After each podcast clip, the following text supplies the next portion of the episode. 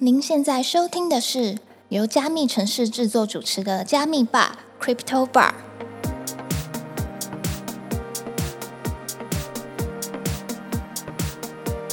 嗨，我是今天的 bartender Ronnie。Hello，我是 Irene。本节目是由专注 NFT GameFi 赛道的区块链媒体加密城市制作。在加密城市的官网上，我们每天都会更新六到八折的币圈新闻。有兴趣的听众朋友可以点击资讯栏的链接，follow 我们加密城市的官网与社群平台哦。那我们就开始聊聊本周的热门话题吧。好，那我们先来看一下这周的社群夯什么。阿云最近有看到什么有趣的新闻吗？乐天女孩，啊，乐天女孩林香，你知道吗？我知道，我闻香而来。哎 那你知道他们现在就是发一个三 D 的写真照 NFT 吗？有啊有啊有啊，我有看到他的 IG。你说林香的吗？对啊，很香。你是多喜欢他？我没有很喜欢他。好了，他其实就是呃说持有者可以得到线下版本的实体签名卡片，然后如果竞标最高的得主，他还可以拥有个人专属的探班行程，这个有吸引你吗？呃，个人专属的探班，你可以过去探班，然后可能不知道可以对他干嘛啦。只可远观，不可亵玩焉嘛。那、这件事情跟我看照片、看影片有什么两样？你可以见到本人啊，搞不好有机会握手还是什么的。连，我觉得还好啦，对我来说吸引力可能真的还好。嗯，对，可是他这个我印象中他好像卖的也没有很好哎、虽然说他限量一百单，虽然说他限量一百张，但是我印象中他好像卖出去的只有二十五、二十六张而已、么低，而且实际的持有者大概就二十位，嗯。其中有一位很铁，就是他一个人就买了三四张这样子。我想林香应该去找他了。哎、。那那他这样花多少钱呢、呃，起标价的话是零点一五，嗯，对，所以我们换算成现阶段啊，现最近以太可能跌比较少三，一三，对，大概一三的话，我们这样子大概就是呃一百一百五左右吧，一百五美金左右，大概也是大概四四五千台币左右。所以我觉得这个换算来看的话，诶，好像还蛮便宜的。对啊，你四五千就可以有专属的那个探班行程，还行啦，还行。哦，我说之所以会说比较便宜，是因为我可以用这个拿去卖给其他人，哦，对对对对对对 对，所以这可能还好像还有一点套利空间。但这件事情，我觉得这也反映了另外一件事情，就是如果说这些所谓的呃骑士团对于林香真的很有爱的话，那为什么会发生这种事情呢？就是没有卖完。对吧？大家应该都是抢着去追他，就是让他用更高的价格去收入他嘛。所以这件事情也反映了另外一件事情，就是可能在变现这件事情上，呃，还有待加强啊。嗯，哎，那 Ronnie 最近你有看到什么有趣的新闻吗？最近不是才刚合并结束吗？对，那其实，在合并的时候发生了一件非常有趣的事情。你有听过一夜零撸二十万美金吗？二十万，对，二十万美金哇，就是我们在对岸的朋友就做了这件事情。基本上呢，它透过了合并的时候会有所谓产生的一些复制啊、我们从原本的链转到 PAS 的时候，它分叉出另外一个 PAW。那在这个时候呢，它把大量的美金呢都放在它的户头里面，所以它也一瞬间分叉出了一大堆的 USDT、USDC。那它把这些所谓的无用美金全部都转换成 ETHW，在来回转换的过程当中，他套利了近二十万美金。哎，那这个方法其他人没有发现吗？为什么只有他自己可以撸这么多钱？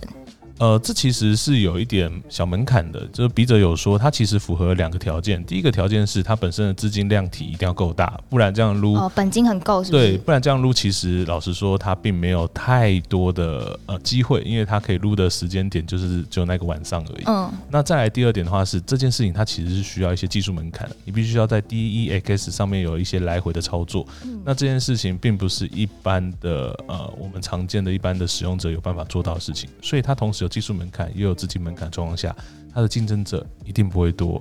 也许有其他人入了更多，但他至少就是可以看到他就是至少出来愿意分享这件事情。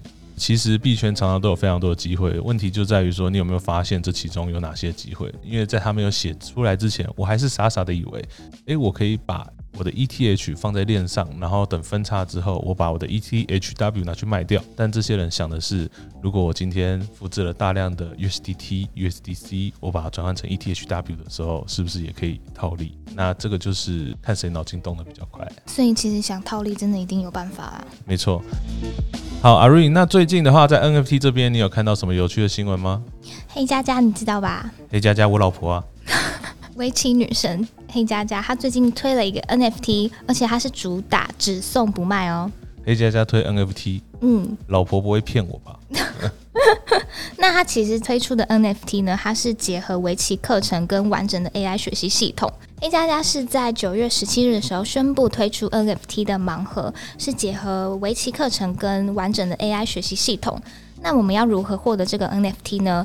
必须先购买黑加加围棋教室任意一个课程，大概每个课程金额是三千左右台币。哦，那其实不会很贵。对，那你在成为正式的会员之后呢，就可以在十一月十一日一一一。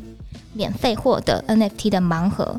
那根据官方的消息，预计会在十一月十八日解盲。那这个赋能的话，有像刚刚前面讲到林香一样，它也可以探班吗？还是它有什么其他功能？对，它其实也有面对面的这个福利哦。哦，真的假的？嗯，前三十名获得 SS 等级的 NFT 持有者，就可以享有一次参加黑加加专属齐聚活动的权利。你说前三十名获得 SS 等级，所以它其实 NFT 是有等级制度的。没错，就是还有分基本赋能 S 级，还有 SS 级这样子。那刚刚讲到有那么多等级的 NFT，我们要怎么样获得呢？它其实都是盲盒，所以你必须解盲了之后，你才可以知道你自己抽到什么等级这样。哦，原来如此。但我这边要补充一下，我老婆说呢，她 笑什么？好了，不开玩笑。黑佳佳说呢，他其实呢要发 NFT 这件事情，他也是考虑了很久。他希望发 NFT 这件事情，他可以在围棋教育上做出一些改变跟贡献，所以在他的赋能设计上才会有这么多特别的操作。那有兴趣的听众呢，可以去搜寻一下黑佳佳、千古梧桐菊等关键字，来看一下他具体的赋能有哪些哦。我觉得他这个是蛮用心的，应该比乐天女还好一点吧？不要臭，不要臭，都是我老婆，好不好？好啦，下一个，下一个。好，那我们接着来看一下 GameFi 吧。阿瑞，你知道最近有什么大事吗？在游戏业有那个二零二二东京电玩展，没有错。那我们来看一下东京电玩展最近有哪些有趣的消息。年度大赏的最佳游戏奖，你猜是哪一款？是什么游戏的年度大赏？GameFi，GameFi 的年度大赏啊？嗯，让我猜猜。呃，很红，火过一时。阿谢吗？No。啊，跑鞋，没错，就是 Stephen。哦，跑鞋其实它真的是红遍世界，而且据我所知，它在日本地区其实有蛮多的受众的。那这次的东京区块链游戏大奖是由日本游戏公会 YGG 还有 Double Jump Tokyo 联合举办的。没错，而且他们这次举办的地方也非常高级，他们是在 Fish Bank Tokyo 这个四十一楼的景观餐厅举行，而且你必须要受到邀请才可以前往。当天呢，有将近三百位的业界人士共同出席了这个区块链游戏之夜，场面非常的浩大。那我们也非常期待在东京电玩展崭露头角的 YGG Japan 以及 Double Jump Tokyo 可以在未来在日本的区块链这一边有更多的一些动作。那我们刚刚讲到游戏之夜，那在东京电玩展里面有展出哪些跟区块链有关的游戏呢？有啊，那个往时游戏旗下的手游拳皇也有将登上区块链哦，预计在下半年的时候会推出。没有错，这款游戏呢，其实是由 Nameable，也就是网石跟日本 SNK 第二次合作。那其实 Nameable 做手游这件事情，大家都有目共睹，它是非常有经验的。嗯，他们第二次合作，相信也可以蹦出不错的火花。那其实这边更有趣的是，大家可能比较熟悉的拳皇角色，像是八神、草之金这些角色，它都会画成 NFT，让玩家可以做交易。除此之外呢，这一次呢，他们还率先公布了 PVP 的即时对战模式。我想。喜欢玩拳皇的，就是要打 PVP 吧？那除了 PVP 之外，他们还有公布其他什么内容吗？有，他们还有公布他们的代币经济模型，但更详细的内容可能就要等官网到时候一起公布喽。的。那我们来看一下，我们刚刚前面讲到那么多 YGG Japan，那它其实最近还有一些动作，对不对？对，开发那个炼油专用的钱包。那 YGG Japan 呢，最近也有公布说，它跟 CryptoGo 还有 IVC 这两家区块链新创合作，共同打造炼油玩家专属的区块链钱包。这个钱包将主打多链资产管理与直觉好用的 UI/U 叉设计，未来玩家只要透过手机号码就可以轻松管理全部的资产。顺带一提，CryptoGo 可是台湾新创哦。哦，真的啊，台湾的，台湾的。哎，它它这个炼油专属的钱包，感觉蛮出圈的，对不对？如果不是很就是圈内的人，也比较能够熟悉那些操作啊什么的。我觉得这件事情其实衍生出来会看到一个重点，就是我们常常看到一些炼油，那一般的玩家要接触炼油，他们一定都要先串接钱包。嗯，那钱包这件事情，它的申请，还有到它的开通，以及各种链上的转换，其实对于一般的使用者来说，它是有非常大的门槛的。那我们在做游戏的都知道，我们无时无刻在做的一件事情就是降低玩家进入游戏的门槛。所以这个合作其实是对于炼油的发展是非常非常具有帮助的。尤其 CryptoGo 它是本身就是台湾的新创，那它也有做了非常多的钱包跟一些应用，所以我对于这次合作是非常看好的。好，那还有其他跟 GameFi 相关的新闻吗？有，近日那个 Epic Games 它有宣布在它的游戏平台 Epic Game Store 上面上架首款链游，叫做 Blankos Block Party。那这是自 Epic Games 宣布支持区块链游戏之后首款正式上架的 GameFi 哦。哦，那它主要在玩什么呢？嗯，它跟一般炼油不同的是，这款游戏不需要事先准备和购买 NFT 就可以开始游戏，等于你没有 NFT 你也可以畅玩。那游戏中的角色啊、武器和一些虚拟的土地都可以转换，并且变成可获取跟收藏的 NFT。而且呢，玩家也不需要连接加密钱包就能够游玩这个游戏，也是大幅降低了普通玩家进入炼油的门槛。也真的每一间每一间那个炼油公司都在做这件事，对不对？对啊，就像你刚刚讲到的核心的问题，连游戏都没办法玩，你要怎么变成玩家？嗯，对啊。那这款游戏啊，自发行以来已经吸引超过一百万个玩家，并且将以抢先体验的方式上线。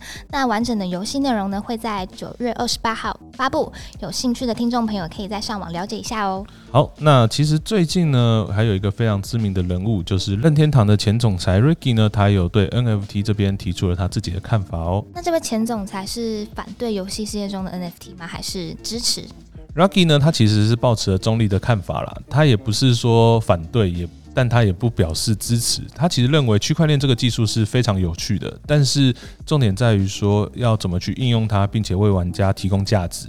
再加上现阶段这个技术还非常早期，就像是我们在两千年的网络泡沫时期一样，当时有非常多挂羊头卖狗肉的诈骗公司。那区块链市场其实现阶段也是处于一样的状态，但他也是相信，在经过十几年的洗礼之后呢，真正有本事的公司是有办法出现的，像是 Google。Amazon 还有微软这些公司也是经过了市场的洗礼才存活下来的。他这边也有补充到说，虽然他认为这个东西非常的有趣，也认为它可以创造价值，但很可惜的是，到目前为止，他好像还没有看到这样的东西出现。所以，我觉得他现阶段可能还是比较保守的状态。嗯。那一般人呢，或者是比较出圈的人，会觉得，哎，想到元宇宙就以为是 VR，但事实上，VR 并不等于元宇宙，对不对？没错，Ricky 他其实有认为，大众在讨论元宇宙的时候，可能要先弄懂自己在讨论是什么。他还注意到，像是 Roblox 和 Epic Game 最近的发展，他认为这些公司正在塑造元宇宙游戏的先例。